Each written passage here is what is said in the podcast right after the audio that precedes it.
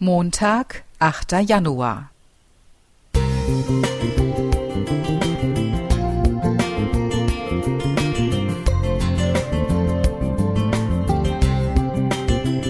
Ein kleiner Lichtblick für den Tag.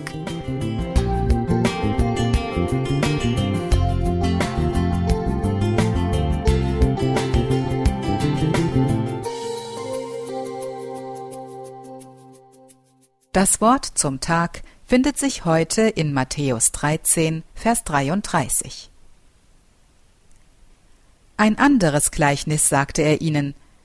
Das Himmelreich gleicht einem Sauerteig, den eine Frau nahm und unter drei Scheffel Mehl mengte, bis es ganz durchsäuert war.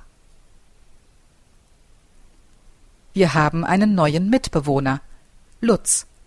Er ist ganz pflegeleicht. Einmal in der Woche füttern wir ihn mit zwei Esslöffeln Mehl und etwas Wasser. Viel Platz braucht er nicht, denn er wohnt in einem Glas im Kühlschrank. Lutz besteht aus Roggenvollkornmehl und Wasser, der fünf Tage bei 25 Grad nahe der Heizung stand. Jetzt kommt er wöchentlich in meinen Teig, um die Triebkraft und den Geschmack meines Brotes zu verbessern. Wer seine Brote selbst bäckt, weiß, es gibt viele Methoden heiß starten und schwaden, kalt starten, im Topf, in der Form, frei schieben, spannen oder schleifen. Ich finde, jeder Weg führt ans Ziel, solange man eines beachtet. Ohne ein Triebmittel geht es nicht. In biblischer Zeit war dies der Sauerteig.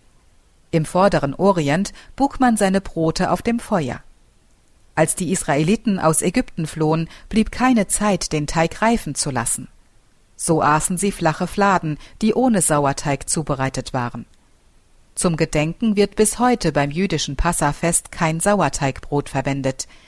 Die Israeliten mussten sogar allen Sauerteig aus ihren Häusern entfernen, der als Symbol für die Sünde stand. Auch Jesus nutzt den Sauerteig in seinen Geschichten. In seinem vielleicht kürzesten Gleichnis über das Wesen des Himmelreichs erzählt er jedoch überraschenderweise von einer Frau, die etwas Sauerteig unter drei Scheffel Mehl mengte. Heute wären das etwa 20 Kilogramm, eine unvorstellbar große Menge für einen Privathaushalt. Warum nutzt Jesus den Sauerteig, der negativ konnotiert war, als Bild für das Himmelreich? Klar ist, er will damit zum Nachdenken anregen. Sauerteig wirkt. Es dauert zwar seine Zeit, doch der Prozess ist unaufhaltsam einmal gesäuert und es gibt keinen Weg zurück. So ist es eben mit der Sünde, sich einmal darauf eingelassen und es ist vorbei. Wenn Jesus dieses allen bekannte Bild nutzt, um diesmal das Wesen des Himmelreichs zu verdeutlichen, dann zeigt er, auch das Gute hat Kraft. Das Evangelium wirkt. Langsam, doch unaufhaltsam wird unser Leben verändert. Es fängt klein an, doch bewirkt Unvorstellbares und macht schließlich alle satt. Wer einmal vom Himmelsbrot probiert, will nichts anderes mehr als Jesus, unser Brot des Lebens. Claudia Mohr Musik